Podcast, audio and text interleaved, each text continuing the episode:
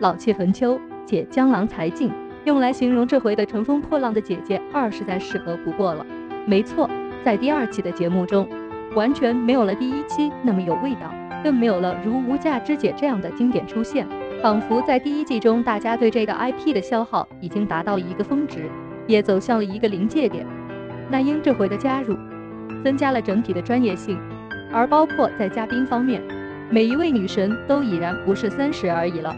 可能在这期的《乘风破浪的姐姐二》中，大家最为关注的便是那英和张柏芝之间的关系。作为娱乐圈的资深老粉，自然明白那英、张柏芝还有王菲三人之间的这种关系。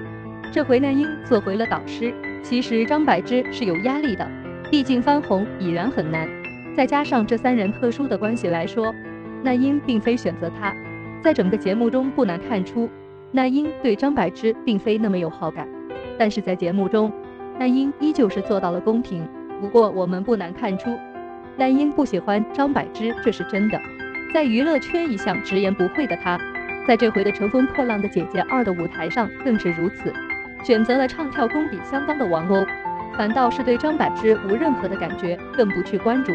在后续投票的环节中，现场的其他姐姐们本着对前辈的尊重，给予了张柏芝二十七票。而在后续张柏芝落泪感谢的时候，那英直接说：“你别哭，我都没投你票。”这句话直接让原本感人的画面立马充满了尴尬。那么究竟是张柏芝的技不如人了，还是真的已经过时了？又或者说，那英依旧是这种直爽的性格呢？自一九九八年张柏芝因为周星驰出道以来，到现在已经有将近二十三年的时间了。在这二十三年中，张柏芝给我们带来了很多优质的影视作品，个个都是经典。但在二零一六年开始，张柏芝就将自己的规划转到了综艺，在综艺节目中不断亮相的她，如今参加《乘风破浪的姐姐二》，一番唱跳之后。被观众吐槽是站桩划水，没有任何的表演力可言。很多女星将这档节目作为自己翻红的根本，毕竟是一档正能量满满的励志养成类节目。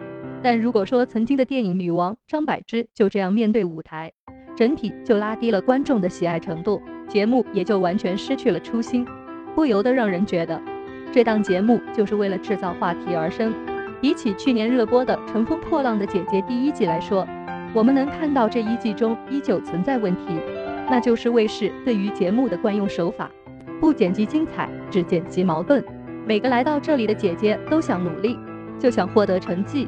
正如张柏芝来说，二十七票中有多少是看着圈内的人脉关系票？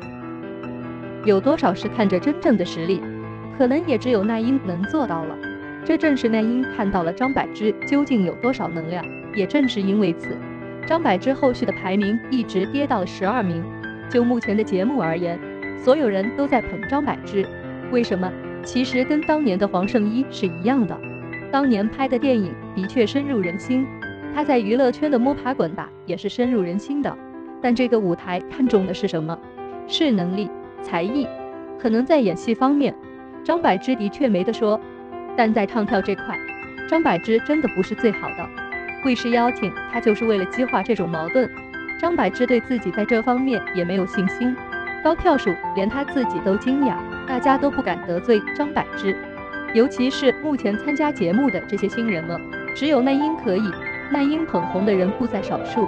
其实从这里也看出娱乐圈这种复杂，这种内心的自私与复杂，让这档节目失去了公平性。你们觉得奈英不给张柏芝投票是正确的吗？抛去三个较为尴尬的关系，就拿目前真实的能力来说，张柏芝应该获得高票数吗？